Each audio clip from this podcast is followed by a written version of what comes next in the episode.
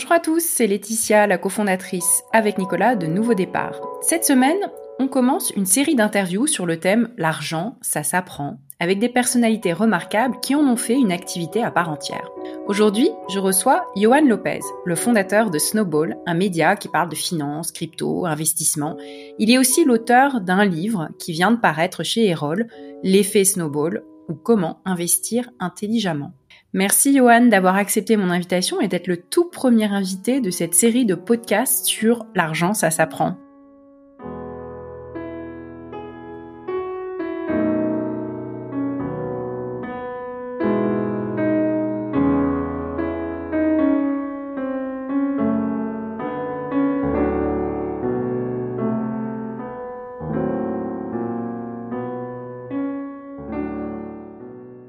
Merci pour l'invitation. Ça fait plaisir d'ouvrir le bal. On devait commencer par toi, c'était obligé parce que ça fait ça fait longtemps qu'on te suit. Snowball, euh, voilà, ça a commencé en même temps que nous au départ et quelle quelle belle histoire. Donc euh, forcément, on était obligé d'ouvrir le bal avec toi. Justement, je voudrais qu'on commence euh, cette interview par ton histoire, ton parcours professionnel, mais même peut-être on peut commencer avant avant avant le travail dans ta vie. Euh, tu as euh, voilà déjà toute une carrière dans, dans les startups. Tu as été salarié de Comet, une plateforme qui met en relation des ingénieurs et des entreprises pendant pas mal d'années, hein, 4 ou 5 ans, 4 ans. Et puis tu as lancé Snowball il y a maintenant 2 ans. Euh, mais tu as fait aussi plein d'autres choses. Est-ce que tu peux commencer par nous raconter ta vie et ton parcours professionnel? Alors, si on commence par le début, bah, du coup, je suis né à Marseille. J'ai grandi dans le Var, à une heure de Marseille, plutôt dans les terres. Et, euh, et, donc ensuite, euh, études d'économie euh, un peu partout dans le monde. J'ai commencé à Toulon, Aix, aux États-Unis, en Hollande, euh, en Allemagne aussi. Ah oui, Hollande. Ah oui, t'as la même la Hollande comme expérience. Je pense que pour parler pour parler d'argent, c'est bien la Hollande. Ouais, ouais, ouais. bah moi, je suis pas resté très longtemps, mais mais en effet, c'était c'était assez assez intéressant comme comme lieu de vie.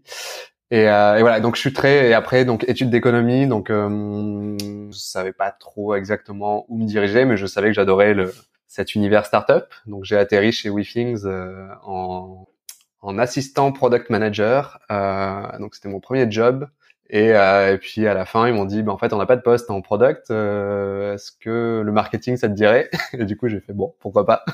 Et c'est un peu comme ça que je suis tombé dans cet univers marketing startup. Donc, je suis resté trois ans chez WeThings. Ensuite, j'ai enchaîné, euh, je suis parti et la grande question de tous ces euh, start-upers, etc., c'est est-ce que je lance ma boîte ou est-ce que je rejoins une autre boîte? Et finalement, j'ai fait le wagon, donc euh, ce bootcamp euh, pour apprendre à développer. Tu as appris à coder du coup à ce moment-là et tu as rajouté cette compétence-là en te disant comme ça, je peux me lancer en solo.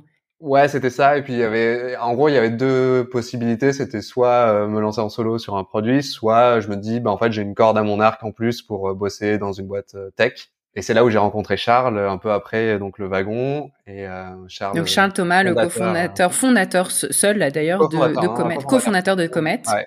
Et donc voilà, on discute pendant plusieurs mois et finalement il me dit bah est-ce que tu veux rejoindre l'aventure. Je lui dis bon allez ouais, pourquoi pas. Euh, l'équipe était cool et euh, ils, allaient, ils étaient fun tous et ils avaient une belle vision et donc voilà donc je suis resté quatre ans là-bas, euh, pareil en marketing, sur ouais, directeur marketing. En fait j'ai fait pas mal de boulots différents, un peu comme quand tu bosses dans n'importe quelle petite startup et qui grandit. Et, et finalement donc en mars 2020 euh, pareil, tu vois, j'avais commencé à discuter avec euh, Charles en lui disant, bah en fait, euh, ça c'était avant, donc fin 2019. J'avais dit, bah en fait, j'aimerais bien quitter Comet, mais continuer avec vous en freelance parce que j'aimerais bien explorer des nouveaux sujets. Et là, j'avais pas encore Snowball en tête, tu vois. J'avais alors le, la finance, tout ça, ça a toujours été un sujet qui m'a passionné depuis la fac d'éco, quoi.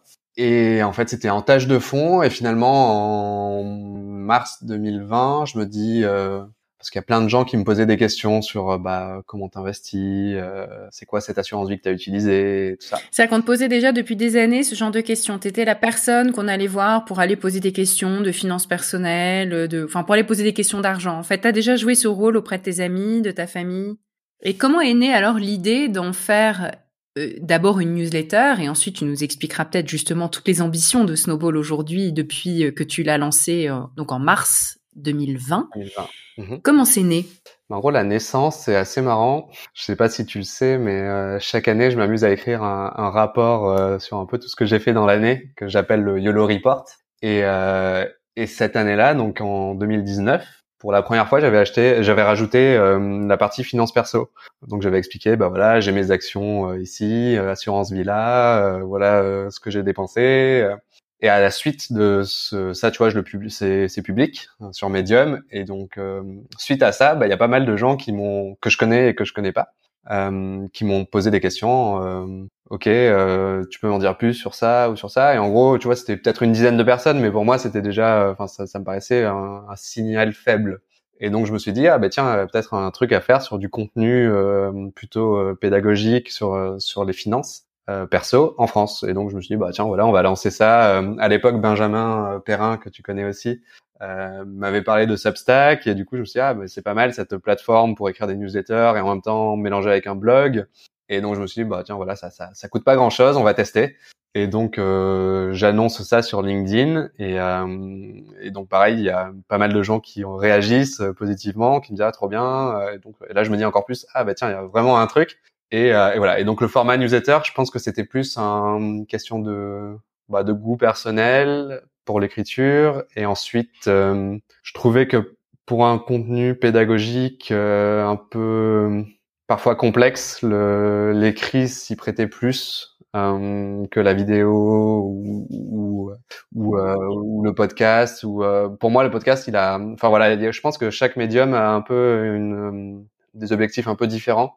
Euh, c'est pour ça que moi j'aimerais beaucoup lancer un podcast sur les finances perso un jour, hein, tu vois, euh, ou des vidéos, mais euh, mais bon voilà. Je pense que pour je devais me focaliser, je me suis focalisé sur ça. Donc voilà en gros la genèse un peu globale du projet. Et, alors ça a décollé d'une manière que tu, alors malgré les quelques signaux faibles, que tu n'avais pas forcément anticipé dès mars 2020. Au début c'était un voilà, comme on dit, un side project et tu t'es dit si ça marche, tant mieux. Et puis, c'est devenu euh, bah, ton activité à temps plein. Raconte-nous un peu cette success story euh, à la française. Je crois que tu es, alors je sais pas s'il y a des données là-dessus, mais tu dois être euh, la newsletter de Substack qui a le plus de succès en France.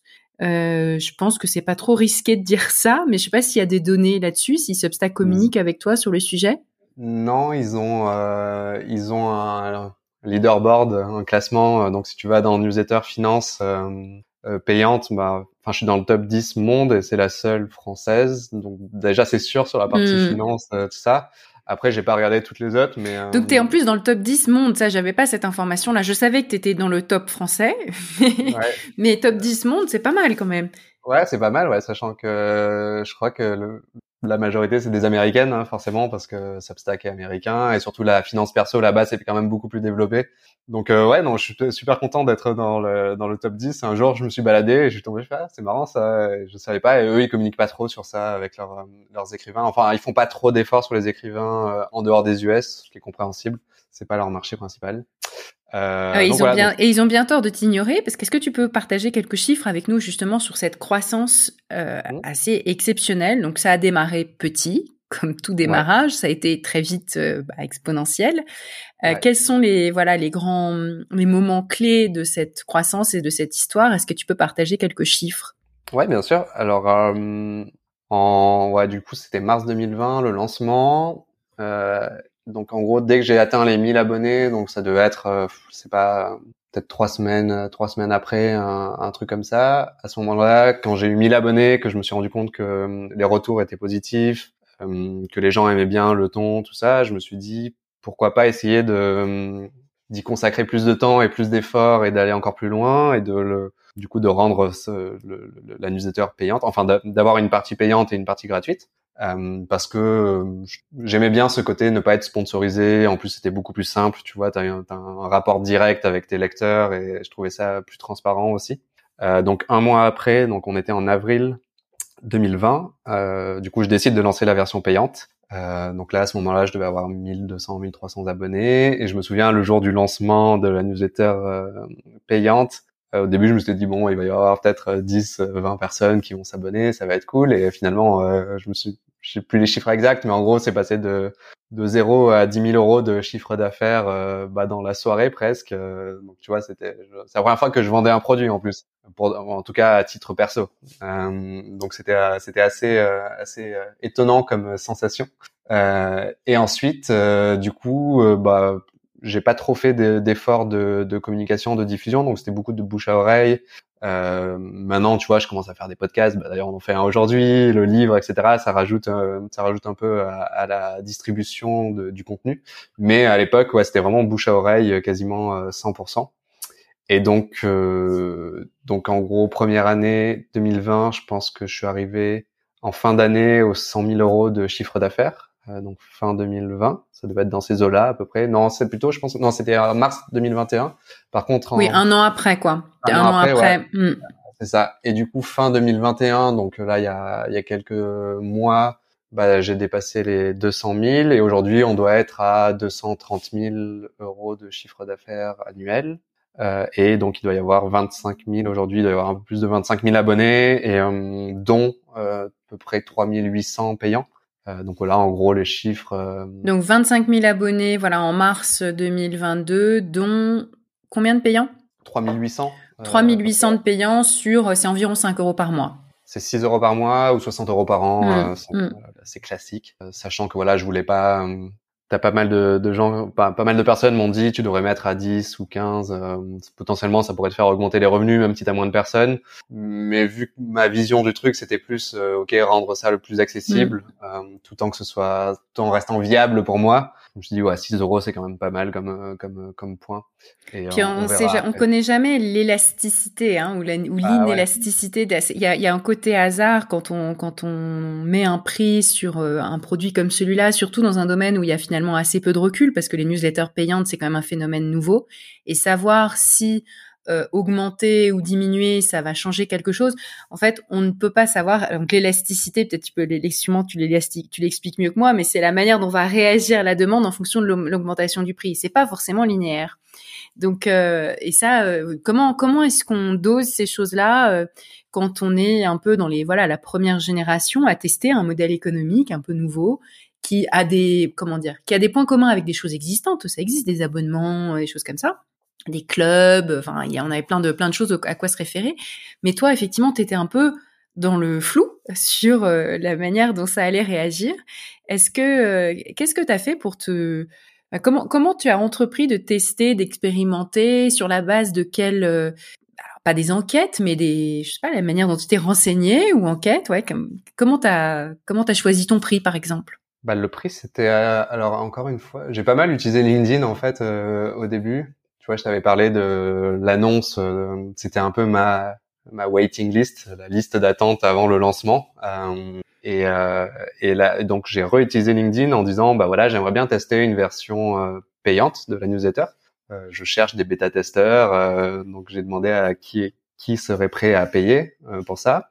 Et donc j'ai eu, je sais plus, mais il devait y avoir une centaine de personnes et donc j'ai envoyé euh, deux questionnaires à ces 100 personnes en leur, euh, alors, alors en disant euh, ben voilà, j'imagine que la version payante, il va y avoir ça en plus, une newsletter hebdomadaire en plus, une communauté. Donc j'ai listé pas mal de, de fonctionnalités entre guillemets supplémentaires.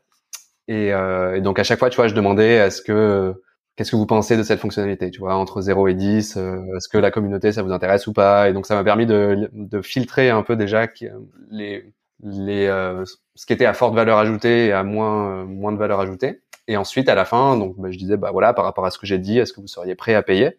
Euh, Donc là, la grand... alors les gens étaient biaisés parce que j'avais parlé d'une newsletter payante, mais tu vois, ça, quand même, ça te donne un ordre de, enfin, pas un ordre. Ah, tu avais une question, une des questions dans le dans le, formulaire qui était combien seriez-vous prêt à payer? Enfin, j'imagine il y avait des voilà des choix multiples. C'est ça. Et après, c'était euh, voilà, les gens qui m'ont dit euh, je suis prêt à payer. Bah après, c'était bah voilà, j'ai utilisé deux méthodes de pricing euh, pour justement chacune a des biais. Et donc c'était l'idée, c'était de d'en de, d'en avoir deux pour éviter au max les biais. Et finalement, j'étais parti au début de, de tête quoi, d'intuition sur du entre 5 euros et, et 8 euros. Et finalement, on était à 5 euros 77, un truc comme ça. Et donc je me suis dit, bah, en fait voilà, on va partir sur 6 euros et, et en effet ça ça a plutôt bien fonctionné. Euh, mais j'en ai pas refait depuis, tu vois. Je me suis pas dit un jour euh, parce que j'ai quand même rajouté avec le temps du contenu supplémentaire et d'autres choses. j'aurais pu me dire, mais en fait, je vais augmenter le prix, tu vois, à 7, 8 euros pour voir un peu comment ça réagit, mais je l'ai pas fait. Après, comme euh, ta base d'abonnés augmente, le travail que tu fournis, même s'il augmente, euh, il sert de plus en plus de monde. Hein. C'est la définition de quelque chose qui est scalable, comme on dit dans les startups. Donc, euh, ça, ça, devient plus intéressant et plus rentable aussi d'investir plus de ton temps dans un produit qui va servir à une base d'utilisateurs de plus en plus grande. Et du coup, tu as augmenté ton ambition aussi au fur et à mesure de cette croissance. C'est-à-dire que tu t'es dit, en fait, je vais pouvoir faire ça, faire ça, et tu as rajouté des, des briques, des nouvelles voilà des, des, nouvelles ambitions. Est-ce que tu peux raconter un peu où est-ce que tu es en train d'amener Snowball, euh, à la fois la communauté et puis les, les nouveaux, alors je sais pas si on appelle ça des produits ou des projets plutôt euh, que tu ajoutes au fur et à mesure? Ah ouais. C'est vrai que dès que, je pense qu'un peu comme tout le monde, dès que tu as un peu de traction, que tu commences à générer des revenus, etc., quand tu te poses la question de, bah, en fait, qu'est-ce que c'est le futur, surtout quand tu es seul.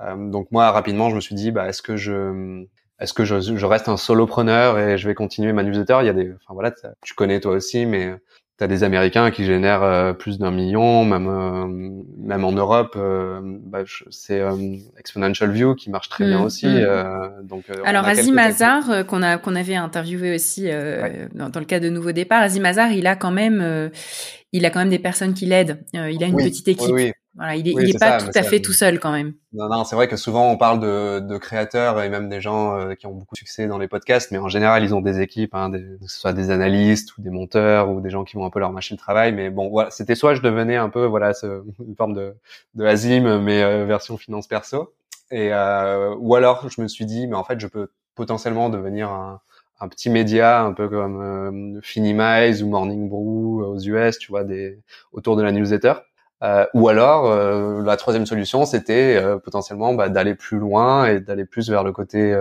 que j'aime bien appeler plutôt produit au sens tech, startup, donc application, site web, enfin peu importe, on a plein de façons de le, de le voir. Et finalement, je me suis dit, en fait, c'est vraiment cette troisième option qui m'intéresse euh, parce que je pense qu'elle peut avoir encore plus d'impact que juste la partie contenu.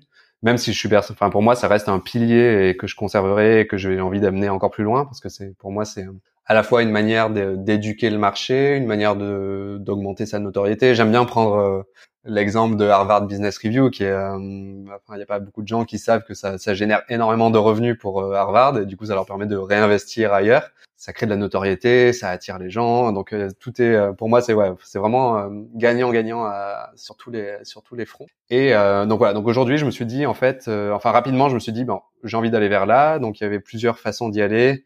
J'avais failli m'associer avec avec Anto, qui était la première employée de Conto. et en fait, on, on, avait commencé à explorer, travailler ensemble, et on avait commencé à discuter avec des fonds d'investissement. Euh, on, voilà, on s'était lancé assez rapidement. Et finalement, elle s'est rendue compte que elle, son, son truc, c'était vraiment le tout ce qui était B2B, euh, donc vraiment euh, ce côté euh, business to business et euh, comme Conto ou, ou d'autres entreprises.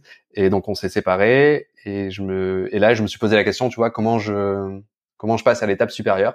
Et c'est là où je me suis dit qu'en fait j'avais pas forcément envie d'avoir la pression ou ouais ce côté hyper croissance très vite d'aller lever des fonds. Plutôt, je me suis dit, je vais continuer à développer la communauté et, euh, et potentiellement lever des fonds à un moment avec la communauté pour justement développer ce, ce, ce produit. Et en plus, je trouvais qu'il y avait ce côté euh, assez euh, assez sain parce que tu permets à ta communauté d'accéder à potentiellement bah, des, les rewards auxquels ont accès les fonds d'investissement d'habitude. Et en plus de ça, ça crée encore plus d'engagement. Donc, as vraiment, pour moi, c'est vraiment un cercle vertueux euh, donc voilà, donc je me suis dit je vais attendre un peu et donc j'ai attendu un an en gros euh, entre entre ces deux, ces deux ces deux étapes. Et donc là dernièrement j'ai travaillé avec euh, avec Fermint, je sais pas si tu les connais, euh, c'est des Français qui sont aux États-Unis maintenant, mais donc eux leur objectif c'est vraiment de de rendre euh, accessible le capital des startups aux communautés de ces startups. Donc euh, c'est pour ça que je me suis dit en fait j'ai envie de bosser avec eux, c'est cool le produit qu'ils font. Et, et, donc voilà, donc aujourd'hui j'en suis à l'étape où j'ai levé des fonds donc avec la communauté. donc là tu vois on doit être à un, aux dernières nouvelles, on devait être à 1,3 million euh, de dollars, 1,2 quasiment en, euros. Euh, et donc là, pour objectif, donc de, bah, de recruter une équipe de, et de commencer à développer un produit. Alors le produit, euh, moi, ce qui me fascine, c'est euh, j'adore ces applications comme Alan, Lydia, tu vois, qui qui sont un peu ces super apps qui regroupent sous le même sous le même capot bah, des produits différents. Euh, donc j'aimerais beaucoup aller dans ce sens, tu vois, ce, ce côté super app, mais pour l'aspect euh, euh, management, management de sa, son patrimoine, euh, wealth management, euh, comme ils disent aux US. Euh, et voilà. Et donc avoir ce côté média pour éduquer le marché, les gens, etc. L'aspect super app, investissement, bah, pour leur donner les outils pour investir, tout simplement, bah, acheter des actions, mais de façon beaucoup plus pour moi, c'est une, enfin, c'est vraiment une commodité. Hein, acheter des actions, des cryptos, etc. C'est, c'est, pas, y a rien. Mais de le rendre accessible à tout, à tous, avec un design plus facile. Enfin, en, gros, de fluidifier quelque chose qui reste, dans lequel il y a encore une barrière à l'entrée et où il y a de la place pour des intermédiaires, euh, voilà, pour, pour, fluidifier cette demande qui est pas toujours, euh, euh, qui, qui, peut être bloquée par des barrières à l'entrée. En fait, c'est un peu, c'est un peu l'idée si je résume. Ouais, c'est ça. Et puis il y a un côté aussi euh, aligner les intérêts euh, des investisseurs et de l'app qui te permet d'investir. Parce que tu vois, on a eu, il y a eu pas mal de, de scandales aux US avec Robin, Robinhood euh, qui poussaient les gens à acheter des options qui sont des produits risqués parce que eux, ça leur permet de gagner plus d'argent. Donc bah, il y a pas mal de quelques dérives dans ces sujets. Donc il y a quand même de la place pour un truc un peu plus sain, plus transparent et voilà, plus bienveillant. Oui, parce que en plus, si c'est accolé à un média, tu gagnes cette légitimité, cette crédibilité que d'autres acteurs n'auraient pas, parce que tu as construit tout ça sur euh, le, la bonne information, en fait, hein, ou le côté authentique et sincère euh, de j'apporte de la valeur à mes abonnés. Donc, euh, je continue à le faire un peu différemment, mais avec le même esprit et la, et, et la légitimité que j'ai réussi à construire en un an et demi. Tu as commencé à, à, recruter, du coup, ça y est? Tu as déjà le début d'une équipe pour ton entreprise? Non, là, j'ai, euh, bah, je, je, si je commence à discuter avec des gens, etc. Mais j'en suis euh, parce que la levée de fonds a pris quand même pas mal de, de ressources, euh, en tout cas de mon temps. Donc, euh, j'avais pas forcément le temps. Je me suis dit, bah, dès que voilà, j'ai dépassé le million, je vais commencer à aller. En plus, ce qui est magique avec une communauté, c'est que c'est que tu bah, reçois automatiquement des candidatures, non? C'est ça? Tu as déjà des centaines de candidatures à traiter? Bah, en vrai, oui, c'est parce que j'avais fait un petit questionnaire en disant, euh, tu vois, euh, qui serait prêt potentiellement à rejoindre l'aventure. Et euh, donc, oui, j'ai des centaines de personnes qui m'ont dit oui, ça dépend évidemment, mais pourquoi pas. Donc, c'est vrai que la, une communauté c'est assez précieux parce que tu vois, ça m'a permis de lever des fonds. Demain, si je lance un produit, bah, c'est un canal de distribution, du bouche à oreille. et c'est aussi un, un, vivier de, de, de, talent, quoi, tout simplement. Donc c'est assez. si demain je, je devais relancer un, une un produit ou une startup, je commencerai vraiment par cet aspect euh, communauté dès le début. Hein, ça c'est. Mmh, mmh. Oui, c'est un modèle de développement qui t'a qui t'a totalement convaincu, quoi. Ouais, ouais, c'est ça. Tu t'en rends pas compte en fait tant que tu es pas euh, que tu l'as pas fait. Euh, mais...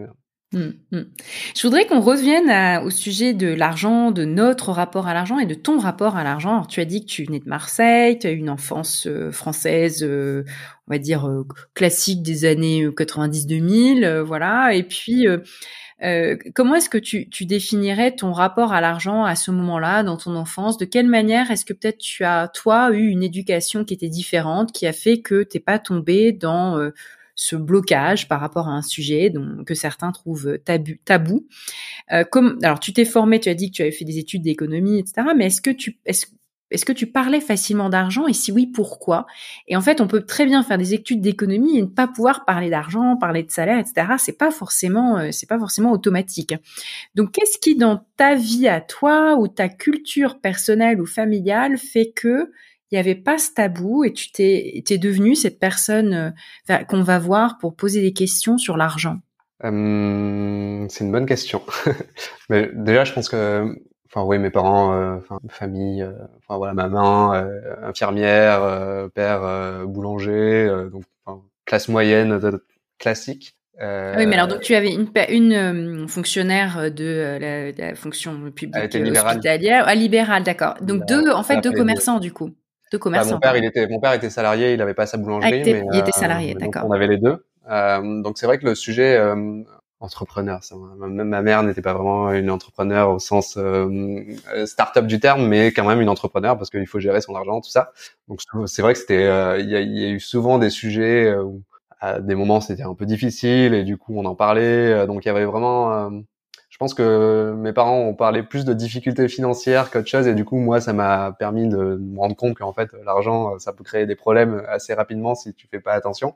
mais ils en parlaient, ils en parlaient ouvertement. Et quel était, si tu es capable de t'en souvenir ou d'avoir une vision claire là-dessus, en tant qu'enfant, c'est pas toujours évident, mais quel était le modèle de couple ou le modèle de foyer par rapport à l'argent? Tu sais qu'il y a tous ces différents modèles hein, sur le le, le couple 50-50 où il y en a un qui gagne moins qui se fait avoir, euh, le couple modèle équitable où chacun euh, rapporte euh, mais au prorata de ses revenus, le couple où on fait du communisme total et puis il n'y a plus qu'un pot commun. Enfin bref, tu as plein de modèles. Quel était le modèle et à quel point on parlait d'argent ouvertement dans ta famille?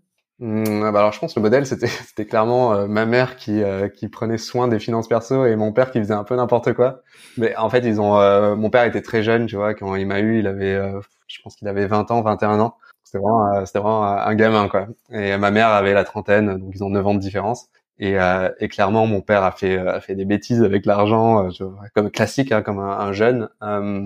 et donc ma mère était plus là pour serrer les, les boulons et à prendre soin justement de, de cet aspect euh, finance. Euh, après sur le, voilà, mes parents étaient clairement sur euh, au-delà de mon père qui faisait des bêtises et ce côté un peu dépensier et ma mère qui était du coup le, le contraire. Euh, voilà, ils partageaient compte commun, c'était pas vraiment séparé. Euh, donc sur cet aspect-là, c'était assez communiste, on va dire. on met tout au milieu et chacun prend un peu ce qu'il veut. Et donc ouais, c'était à peu près ça le modèle, sachant que Sachant que oui, après, au bout d'un moment, euh, je pense que quand mon père a commencé à faire des bêtises, ma mère lui a dit euh, c'est bon, euh, t'arrêtes, tu touches plus. Et bon après ça s'est amélioré évidemment, mais bon, après après de la maturité. Donc voilà, c'était à peu près ça le modèle. plutôt la mère qui prend soin de du foyer à ce niveau-là. Donc une autorité, enfin on va dire une chef de famille euh, qui avait l'autorité euh, financière et du coup qui pouvait en parler aussi de manière assez claire parce qu'elle mettait les, elle imposait des règles ou elle mhm. mettait des limites euh, face à tous les enfants dont avait la charge, son conjoint inclus. euh, et donc justement par rapport euh, au sujet du tabou de l'argent, ce tabou culturel dont on parle beaucoup. Alors on dit parfois que la culture française, elle est particulièrement mal à l'aise avec l'argent c'est assez clair quand on la compare à une culture américaine ou une culture chinoise où euh, voilà la question qu'est-ce que tu vaux euh, c'est une question qui, qui, est une question financière qui, paraît extrêmement choquante choquante à nos yeux d'Européens pour autant, je sais pas si la France c'est le pire. C'est peut-être pas le pire du tout en fait. Et toi qui as t'as navigué dans pas mal de cultures, t'as étudié à plusieurs endroits et puis t'as as quand même pas mal, euh, tu t'es pas mal renseigné sur le sujet. Quelle est ton interprétation des des causes culturelles de ce tabou français et est-ce que c'est vraiment euh, voilà, est-ce que c'est vraiment unique à la France ou pas tant que ça? Mmh. bah, c'est vrai que de, ce que j'ai pu observer et euh, ce que j'ai pu lire aussi, je pense qu'il y a il doit y avoir plusieurs choses. Euh, en tout cas, c'est dur. il n'y a pas une seule cause, hein, comme tout euh, tout sujet sociologique, culturel, etc. C'est assez complexe. Mais je pense qu'en tout cas, c'est sûr que tu vois, nos, mes parents, etc., ou les générations un peu d'avant n'ont pas avaient ce, ce, modèle de retraite par répartition qui fonctionnait très bien on n'avait pas besoin de mettre de l'argent de côté pour euh, pour avoir une bonne retraite. Euh, en plus, on pouvait partir assez tôt hein, à la retraite. On n'avait pas besoin d'être dans ce mouvement fire, etc. pour prendre la retraite assez tôt. C'était possible à l'époque. Euh, donc, je pense qu'il n'y avait pas, en tout cas, mes parents, etc. n'avaient pas cette nécessité de se dire ok, il faudrait qu'on, il faut qu'on investisse notre argent pour assurer notre avenir, enfin pour être confortable lors de la retraite. Euh, alors qu'aux US, c'est complètement différent. Enfin, dans plein d'autres pays, pays, euh, pays anglo-saxons en général. Donc je pense qu'il y a déjà ça, c'est. Euh, oui, tu, tu touches à des causes institutionnelles assez importantes. C'est qu'en fait, effectivement, ce modèle de retraite par répartition faisait que quand on était salarié et puis jusqu'à la fin des années 90, c'est plus de 90% qui étaient des, des, des, travailleurs français qui étaient salariés tu n'avais pas tellement tellement de questions à te poser parce que tout était pris en charge euh, et la retraite euh, en particulier. Donc le reste c'était du bonus, mais c'était pas forcément indispensable à ta survie. Et on, bascule de plus en plus et de plus en plus rapidement vers un modèle qui est beaucoup plus euh, euh voilà de, retraite par capitalisation, hein, par opposition à la retraite par répartition, où il devient nécessaire de maîtriser, d'avoir des connaissances de, de, gestion financière pour pouvoir d'abord mettre de côté, investir augmenter son sa capital, son capital, son niveau de richesse pour pouvoir financer sa retraite. Donc ça, c'est, c'est un, je dirais, un angle historique quand même assez fondamental qui, pour le coup, tu as raison, est relativement français. Euh, et ça nous amène tant mieux au sujet justement qui est ton angle principal, c'est celui-là, c'est celui du long terme, de l'investissement. Je dirais que si vraiment on devait choisir, même si tu parles de tout, hein, mais l'investissement, c'est quand même ce qui est central, c'est même le titre de ton livre. Enfin, puis le, le, titre Snowball, ça vient de là aussi, on va y venir. Hein. Euh, c'est quand même ton sujet numéro un. Euh, et je voudrais que bah, tu commences par nous donner, nous en donner une définition. Qu'est-ce que ça, qu'est-ce que c'est que l'investissement? Comment est-ce qu'on distingue euh, l'épargne de l'investissement? Est-ce que tu as des définitions très claires que tu peux partager avec nous là-dessus? Ouais, alors c'est vrai que souvent on a tendance à, à, comment dire à mélanger épargne, euh, livret A, investir, tout ça. Épargner, ça peut être, c'est simplement de dépenser moins que ce qu'on gagne. Enfin, c'est, enfin, voilà, si on gagne 1000 euros et qu'on dépense 500, ben, on a épargné 500 euros. Ces 500 euros, on peut les placer sous notre matelas ou les investir. Donc c'est là où ça devient un investissement, c'est-à-dire que quand tu vas placer ton argent, c'est-à-dire acheter des produits qui eux vont potentiellement, pas toujours, il y a toujours des risques, évidemment, qui potentiellement peuvent te rapporter euh, plus d'argent que ce que tu as placé. Donc c'est le fameux effet boule de neige, c'est-à-dire que si euh, si j'achète euh, tous les mois 100 euros d'une action, je sais pas, LVMH, bah, potentiellement l'entreprise va aussi croître et donc mon l'argent que j'ai investi au début bah, va grandir et ainsi de suite et donc de plus en plus. Donc donc voilà, investir c'est acheter des produits qui potentiellement peuvent prendre de la valeur. Ça peut être de l'immobilier, euh, des crypto-monnaies, euh, de l'art, euh, des Lego, des Lego, des objets de collection. Donc ça peut être vraiment plein plein de choses. ça peut être, enfin pour moi, tu vois, investir de l'argent dans une entreprise que qu'on est en train de lancer, c'est une forme d'investissement aussi parce que ça génère de l'argent et, et, voilà. Donc donc voilà. Et pour moi aussi, le, c'est vrai que les gens disent souvent à quoi ça sert d'investir. bah, c'est vrai qu'on dit toujours que le le, le temps c'est de l'argent, mais du coup euh, l'argent c'est aussi du temps. Si tu le prends dans l'autre sens, c'est que c'est que en fait le fait d'avoir de l'argent, d'investir, de se dire que en fait dans 50 ans l'argent que j'ai placé aujourd'hui euh, bah, me rapportera encore plus d'argent, ça m'achète du temps dans le futur. Quoi. Donc en gros pour moi c'est investir, c'est vraiment s'acheter du temps euh, pour demain, quoi, pour te dire qu'en fait, peut-être que dans 20 ans, euh, tu pourras travailler à temps partiel et consacrer tes après-midi euh, à tes loisirs ou à un projet perso. Et donc voilà, moi je vois plutôt ce, voilà, l'investissement, c'est plus ouais, s'acheter du temps. en le plaçant dans des produits qui peuvent te rapporter de l'argent, qui, te permettent, qui travaillent la nuit quoi, pendant que tu dors, qui demandent pas de, de, de, travail de ta part. Donc en gros voilà, c'est ça mes différentes définitions. Et après, après t'as, T'en as plein d'autres, hein, mais si tu peux partir sur, enfin voilà, on parle de matelas de sécurité, d'épargne de sécurité, qui est donc cet argent que tu ne places pas dans des, que tu n'investis pas du coup, qui est vraiment là pour au cas où. Euh, pour être liquide et pour être, pour te permettre de, de, de, de comment dire, de tenir face à un choc euh, quel qu'il soit. Mm. Ouais, c'est ça. Et que là, du coup, tu peux mettre sur un livret A, donc c'est pour ton compte bancaire, peu importe. Donc voilà, en gros. Mm. Euh, on, va y revenir dans un instant, mais euh, tu, es passionné de, psychologie et, moi j'adore ce sujet des, biais cognitifs parce que j'en avais fait toute une série appliquée au monde du recrutement et de, de, la gestion des ressources humaines, pas des finances, pour Welcome to the Jungle.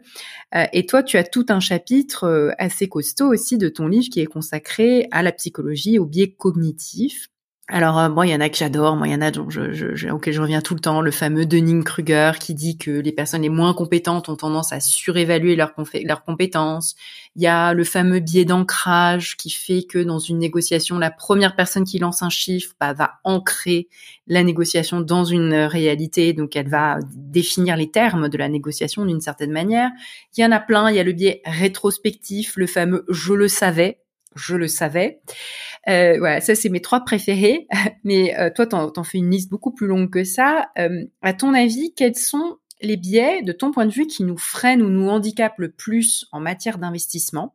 Et si cette question te plaît pas, j'en ai une autre plus rigolote. Quels sont tes biais préférés à toi?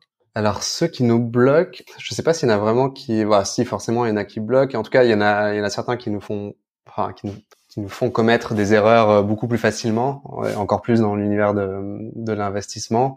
Alors moi, ce que j'aime bien, c'est euh, ouais, c'est le le biais de, de, de comment dire d'auto-attribution. Enfin, il a plusieurs noms, auto-complaisance, auto-attribution. C'est celui qui euh, en fait euh, c'est le classique du, euh, du joueur euh, à la roulette ou euh, qui croit qu'en fait il a choisi les bons numéros parce qu'il a l'intuition et que c'est grâce à lui qu'il a gagné dix fois d'affilée à la roulette. Et donc ça, par exemple, c'est hyper dangereux parce que une personne qui a, je sais pas moi, elle achète une action, l'action monte, elle va dire ah, tiens, je vais en prendre une deuxième, et la deuxième action monte, et là du coup en fait elle va croire que c'est parce que elle est géniale et en fait, ça peut être simplement euh, du hasard. C'est souvent du hasard, hein, parce que même si évidemment tu peux analyser tout ça, mais euh, souvent c'est c'est un peu le fruit du hasard. Et ce qui pousse les gens du coup à prendre de plus en plus de risques. Et c'est là où en fait, dans, quand tu investis, euh, la grande question c'est comment tu, tu limites le risque au maximum. Et donc ce biais te pousse à prendre de plus en plus de risques et à devient vite dangereux. C'est connu, hein, il y a pas mal de, de, de, comment dire de, de, de, de, managers de hedge funds qui se sont, euh, alors que c'est des, des, gens brillants, hein, qui se sont retrouvés justement dans, ce, dans cette situation et qui ont coulé euh, leur hedge fund, leur fonds d'investissement. Il y en a des dizaines hein, d'histoires comme ça. Donc celui-là, je l'aime bien. Euh... C'est assez proche du biais du survivant du coup, parce que ou des survivants, parce que c'est pareil, tu bases tes conclusions sur un échantillon qui est en fait pas du tout représentatif et t'en tires des conclusions trop hâtives.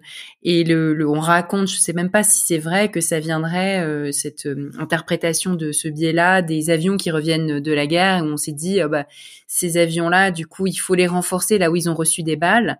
Euh, là où ils ont reçu des, des, des tirs, voilà, des tirs d'armes au sol.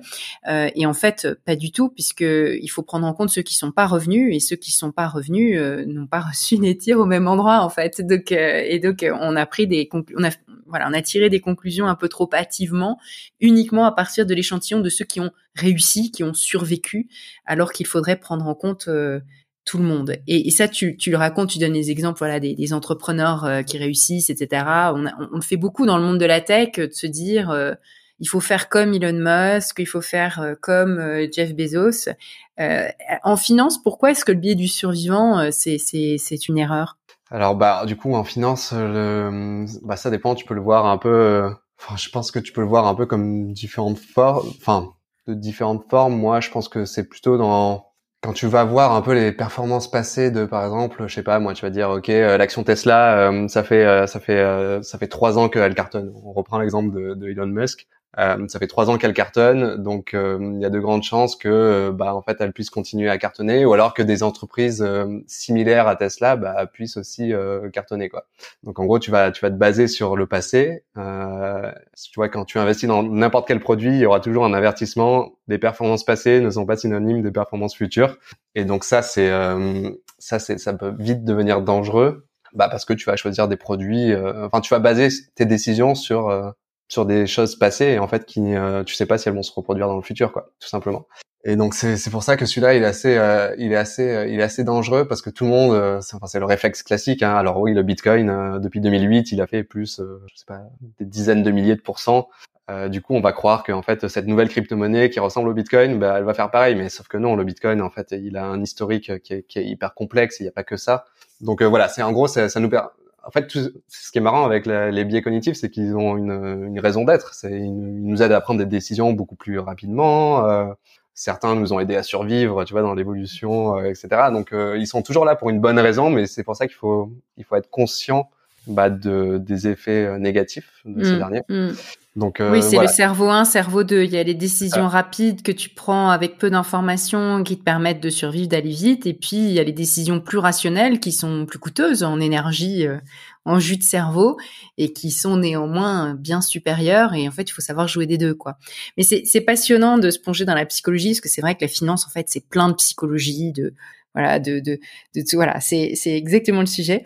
Euh, je voudrais qu'on parle encore de, d'investissement et plus exactement de, de du mix euh, que chacun peut, peut choisir pour lui-même, pour elle-même. Donc, tu as parlé de euh, voilà toutes les différentes manières d'investir. Tu as dit les actions en bourse, l'immobilier, l'achat d'un logement, d'une résidence principale ou d'une résidence secondaire ou d'une résidence qu'on va mettre à la location, les cryptos, les l'art, le vin, euh, les Lego, les NFT, etc. Il y a, y a énormément de choses qu'on peut faire. Et souvent, ce qu'on dit, c'est qu'il faut pas mettre tous ses œufs dans le même panier, ou en tout cas, il faut avoir plusieurs, euh, voilà, plusieurs paniers et plusieurs œufs.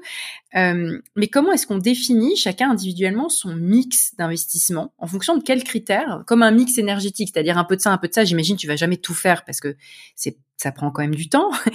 comment tu définis ton mix? Est-ce que c'est ça la thèse d'investissement? Comment est-ce que chacun, à l'échelle individuelle ou à l'échelle d'un foyer, va décider de sa thèse d'investissement? T'en parles beaucoup dans ton livre. Je voudrais que tu donnes peut-être quelques, quelques exemples ou quelques explications pour, pour les individus. Ouais. Euh, déjà, oui, c'est vrai que le, euh, tu, disais bien, je pense que la, diversification, c'est euh, c'est vraiment euh, de la base de l'investissement pour justement mitiger les risques, comme on, disait tout à l'heure. Sauf que, comme tu dis, encore une fois, être trop diversifié, ça peut être contre-productif. Donc euh, c'est juste la parenthèse que, je voulais mettre au début. Mais euh, en tout cas sur la partie sur la partie thèse, stratégie, enfin souvent on utilise les deux mots, c'est pas forcément les mêmes. En disant que c'est, disons pour simplifier que c'est les mêmes. Il y a plusieurs choses à voir. Je pense déjà c'est la le temps que tu es prêt à dédier à ce sujet-là, euh, parce qu'on n'est pas tous prêts à passer euh, du temps à investir, etc. Le temps et l'énergie, du coup. Euh, le deuxième, c'est un peu le où est-ce que tu en es euh, dans ta vie? Euh, Quelle étape? Est-ce que tu as 20 ans, tu sors d'école? Ou est-ce que euh, tu as 50 ans et tu t'approches de la retraite? Euh, Tu as aussi, moi ce que j'aime bien aussi utiliser, c'est quel est ton scénario catastrophe? Euh, Tu vois, si demain tu perds ton boulot, tu divorces, euh, qu'est-ce qui se passe? En gros, est-ce que ton as une employabilité qui est forte? Est-ce que tu retrouves un boulot directement? Est-ce que non Tu vas mettre des mois? Donc en gros, vraiment avoir ce scénario catastrophe en tête, c'est euh, c'est la base parce que du coup, grâce à ça, tu vas te dire, ben en fait, je vais créer ce fameux matelas de sécurité. Donc ça, c'est la c'est un peu la, le, ton socle d'investisseur. Euh, parce que tant que t'as pas ça, bah tu peux pas prendre de risques parce que euh, du coup euh, tu vas pas sauter d'un avion sans parachute. Alors les modèles de matelas d'ailleurs, de matelas de sécurité ou de coussins, parfois j'ai employé l'expression coussin que j'aime bien aussi. quels, quels sont les différents modèles de coussins en gros? Il faut que ça représente quoi en, en volume par rapport à ton chiffre d'affaires ou tes revenus en tant que salarié? Ouais, bah certains disent certains disent six mois, d'autres ils vont te dire un an je pense que ça dépend vraiment. Euh, tu vois, si, si habites Ça dépend de ton âge, ça dépend de, de, plein de choses. Mm. Ouais, ça dépend de plein de choses. Et c'est pour ça que le, c'est pour ça que pour moi, c'est un peu le scénario, le scénario catastrophe qui va te guider dans ce choix. Tu vois, moi, par exemple, bon, imagine, euh, je sais pas, c'est quoi mon scénario catastrophe, mais il y a plus snowball, j'ai plus de revenus. Euh, je, je, je, pourrais trouver, je pense que je peux assez facilement trouver un boulot dans les euh, trois quatre prochains mois tu vois euh, je le souhaite pas mais euh, ça, ça pourrait arriver et donc je me dis bah en fait j'ai besoin de trois mois à peu près de, de salaire d'avance parce que j'ai pas d'enfants euh, j'ai pas énormément de dépenses j'ai mon loyer en gros c'est mon loyer qui va aussi donc c'est c'est voilà il faut prendre en compte c'est quoi mes dépenses mensuelles c'est quoi ce scénario catastrophe euh, Est-ce que euh, si demain je perds mon boulot, je perds mon appart, etc. Potentiellement, je peux bouger chez mes parents. Tu vois, c'est une solution, ça aussi, hein, de, de, dire ça. Et donc par rapport à ça, bah, tu vas dire, bah ok, bah en fait trois mois ça me suffit largement pour rebondir. Euh, en fait non, j'ai j'ai bah je peux pas aller chez mes parents tout ça, j'ai une famille, euh, bah potentiellement il me faut euh, un an de salaire d'avance parce que bah du coup il faut que j'absorbe toutes ces dépenses. Donc c'est c'est un peu comme ça que je le vois, il y a pas vraiment de de règles absolues. Euh, c'est vraiment bah c'est ça le problème de la finance aussi, c'est il y a des généralités mais il y a aussi mmh, beaucoup de mmh. cas particuliers. oui, souvent on peut on peut répondre aux questions avec une typologie ou donner une voilà une, une, comment dire un, un, un spectre euh, pour euh, spectre, exactement. pour, pour comprendre. Si on, devait, donner une généralité, je dirais entre six mois de dépenses euh, actuelles et un an, c'est euh, c'est en général bon pour 90% des gens. Quoi. Mmh, oui. Ok, si je dépense 2000 euros par mois, bah, potentiellement, bah, tu vois, entre 12 000 et 24 000 euros, ça peut ça peut suffire. donc ça c'est le matelas. Après, une, une fois qu'on a le matelas, on arrive à euh, la thèse d'investissement ou la stratégie d'investissement. On va employer ces deux comme si c'est comme si c'était des expressions synonymes. Euh, alors qu'est-ce que c'est et comment est-ce qu'on la définit cette thèse d'investissement? Alors cette thèse, du coup, euh, déjà il y a la notion de risque. Euh, donc là, en gros, ce qu'on dit, euh, plus t'es jeune, plus tu peux prendre de risques et plus tu t'approches de la retraite, plus moins tu prends de risques parce que en gros, euh, euh, imagine t'es à deux ans de la retraite, t'as pas envie qu'il y ait un crash boursier et que toutes tes économies que t'as investies bah, s'envolent parce que tu vas avoir besoin de liquidités assez rapidement. Donc des liquidités, bah, c'est des euros que tu peux dépenser, quoi. donc plus tu t'approches de la retraite, plus tu vas investir dans des produits peu risqués. et plus tu es jeune, plus tu peux prendre de, risques. Donc déjà, ça, il y a cette notion de risque à, à prendre en compte et finalement, elle s'ajuste avec le temps. ensuite, il y a la notion de, de diversification. Donc encore une fois, comme on disait, il y a plein de notions de diversification. Tu peux être diversifié dans tes investissements en bourse, mais tu peux être diversifié dans ton portefeuille global où tu vas dire, ben en fait, je vais mettre 30% euh, en bourse parce que c'est un peu risqué. Je vais mettre, euh, je sais pas moi, 60% euh, en immobilier parce que c'est un, un, un ça dépend des villes, mais souvent c'est assez moins risqué que, que, que la bourse. Et 10% sur du très risqué, je sais pas, les crypto-monnaies, etc. Donc en gros, il n'y a pas de et ça, tu, tu peux l'ajuster avec le temps. Donc, on peut très bien dire qu'un jeune, bah, il va se dire, bah, je vais mettre 30% dans du très risqué, start-up, etc. Et, et, le reste dans du moins risqué. Euh, donc voilà, ça c'est la notion à, à, prendre en compte. Et après, on parlait d'énergie, euh, tu vois, du temps à passer. Aujourd'hui, il y a plein de solutions pour les personnes qui n'ont pas envie de faire ces choix justement de se dire, ben en fait, je veux 30% de risqué, 40% de pas risqué, 10% de, de, très risqué. Tu as des solutions comme, euh, tu vois, Yomoni, Nalo, etc. Alors qui, la plupart, c'est des, c'est des assurances vie. Donc, c'est une enveloppe fiscale assurance vie. C'est vrai que la, la, plupart des gens croient que l'assurance vie, c'est, c'est quand tu vas mourir, mais en fait euh, non, c'est euh, enfin s'il y a un côté euh, succession etc qui est intéressant, mais tu peux l'utiliser comme pour investir tout simplement. Et donc tu as des entreprises comme Yomoney qui vont selon ton niveau de risque, bah, faire ce choix à ta place. Donc en gros, tu peux dire à Yomoney, Nalo, mon petit placement, il y en a, y en a plein. bah voilà, mon niveau de risque il est 5, bah en fait faites comme vous voulez et du coup ils vont acheter des matières premières, des obligations, des actions, etc. De l'or, euh, et donc ils font à ta place. Donc pour moi, ça, euh, pour les personnes qui n'ont pas cette fibre, j'ai envie de choisir, j'ai envie de tout maîtriser, etc. C'est vraiment la solution idéale, sachant que tu peux même programmer tes virements tous les mois. Tu vas dire en fait tous les mois je verse 50 euros automatiquement. Euh, donc voilà, donc tu as, as, plein de solutions. Euh... Et plus en plus, dans la notion de thèse, il y a des gens qui se disent euh, quel impact va avoir euh, l'argent que j'investis à tel ou tel endroit, c'est-à-dire des considérations de, en fait, j'ai pas envie de financer, j'en sais rien, Total, Total Énergie, voilà, enfin des ou des choses qui vont, voilà, accélérer le réchauffement climatique ou que sais-je, ça peut être des considérations sociales. Est-ce que ça, ça monte en puissance justement cette cette idée de mettre de l'éthique dans l'investissement ou de mettre d'autres considérations que le rendement.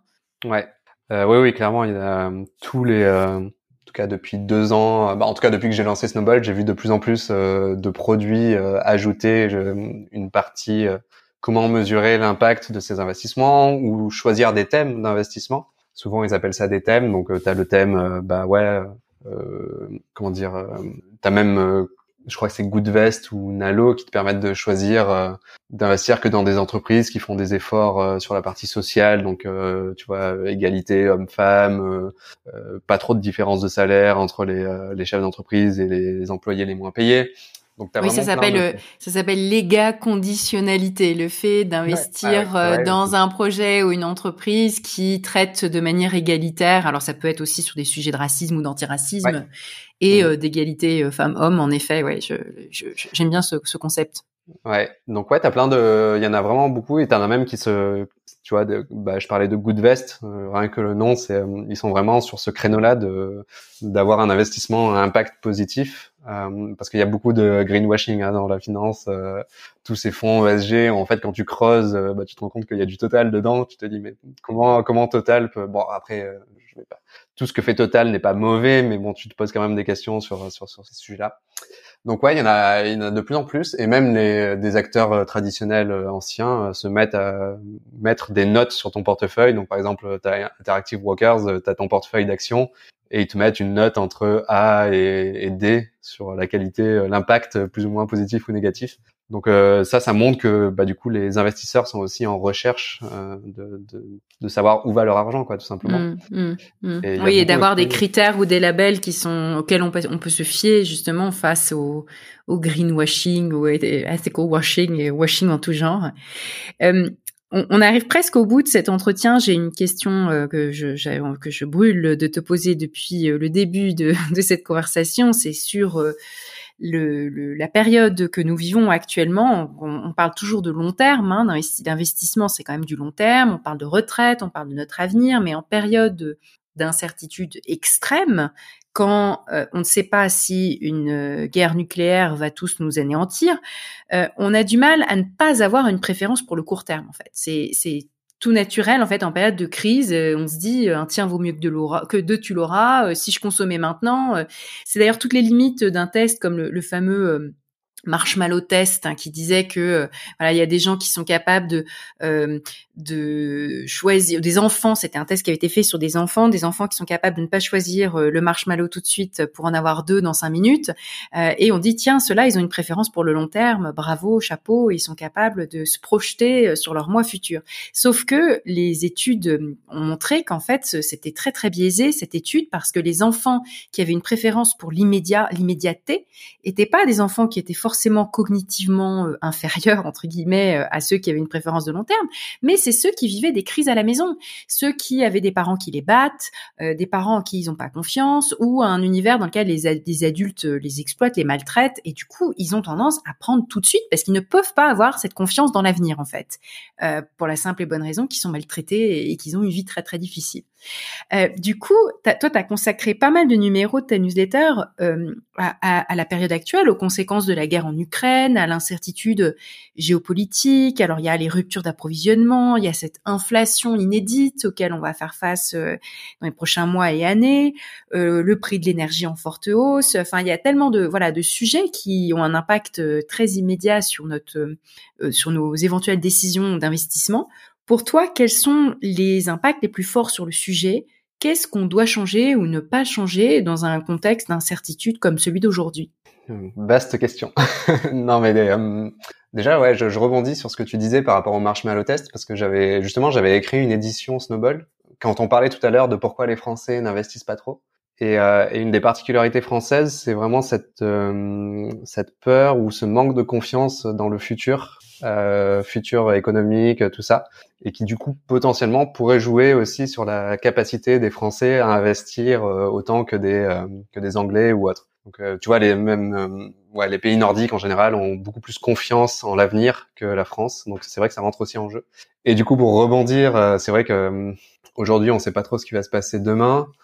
C'est vrai que je suis toujours dans la, comment dire, dans le, dans la nuance et, et c'est pour ça que je, tu vois quand je parle à des gens qui veulent investir et, j'ai des potes qui qui dépensent beaucoup d'argent et tu peux leur donner soit 2000 euros ou 10 000 euros par mois ils vont les dépenser parce qu'ils sont comme ça. Euh, sauf que je pense que tu peux très bien, très facilement en tout cas, euh, profiter de l'instant euh, présent et ne pas te priver, comme certains le, le font un peu trop, tout en bah, préparant le futur. Et c'est pour ça que même en période d'incertitude, enfin, se claquer tout son argent comme ça, ça va pas forcément rendre plus heureux. Déjà, ça s'est prouvé que ça, ça, ça, rend pas forcément plus heureux d'acheter trois iPhones, euh, quatre MacBooks, etc les expériences déjà c'est prouvé que ça, ça rend plus heureux. Donc c'est vrai que dans c'est un peu comme tout, c'est tu peux pas prévoir l'avenir et donc moi ma ma thèse en tout cas moi personnellement et en tout cas je pense pour beaucoup de personnes c'est euh, dans cette incertitude tu t'espères le enfin voilà tu prévois le t'espères le meilleur et, et bon et tu prévois pour le pire et euh, donc espérer le meilleur c'est de se dire que ça va bien se passer etc donc continuer à investir régulièrement euh, tout en bah étant conscient de ce qui peut se passer. Donc euh, pour moi, je je change pas forcément, je change pas du tout ma, ma thèse d'investissement, donc je continue à investir régulièrement, euh, tout en bah, d'essayant de voir bah, à, mon niveau comment tu peux faire bouger un peu les choses. Donc c'est toujours pareil, ce sentiment d'impuissance aussi qui est compliqué euh, et qui est aussi compliqué dans Enfin, tu vois, quand on parlait d'impact tout à l'heure, euh, quand on disait, euh, il y a plein de gens qui me disent, mais en fait, moi, je m'en fous d'investir dans Total parce que je sens pas quel impact je peux avoir, moi. Mais en fait, c'est des choix qui peuvent avoir des impacts si tu le mets sur des millions. Bon, ouais, je m'égare un peu. Mais voilà, donc contexte d'incertitude, pour moi, c'est, bah, on espère le meilleur, quoi, et on continue, euh, on continue comme ça. Et oui, si demain il y a une guerre nucléaire, euh, bon, ça changera pas grand-chose. Mais par contre, s'il n'y a pas de guerre en fait, voilà, c'est s'il y a une guerre nucléaire, de toute façon, euh, on est tous finis. Et à ce moment-là, ça n'a pas tellement d'importance qu'on a choisi ou pas choisi. Mais dans l'hypothèse tout de même probable qu'on vive encore dans 10 ans, 20 ans ou 30 ans, on aura eu intérêt à avoir fait le bon choix. Il y a un côté Paris pascalien en fait, c'est-à-dire que il faut bien faire comme si on allait vivre. Et d'ailleurs, c'est peut-être la leçon de vie en général. De toute façon, on fait comme si on était en vie demain, euh, parce que euh, parce que on peut pas faire autre chose en fait. Et que quand on l'est plus de toute façon les questions, ne se posent plus. C'est un peu tautologique mais c'est c'est néanmoins néanmoins assez juste bah écoute, merci infiniment pour cette euh, belle euh, conclusion sur euh, finalement la philosophie derrière l'investissement. J'aimerais bien qu'on refasse ça parce que j'avais encore d'autres questions à te poser, mais merci pour, pour le temps que tu m'as consacré et j'ai hâte de partager ce podcast avec nos auditeurs. Au revoir Johan. Au revoir, merci beaucoup.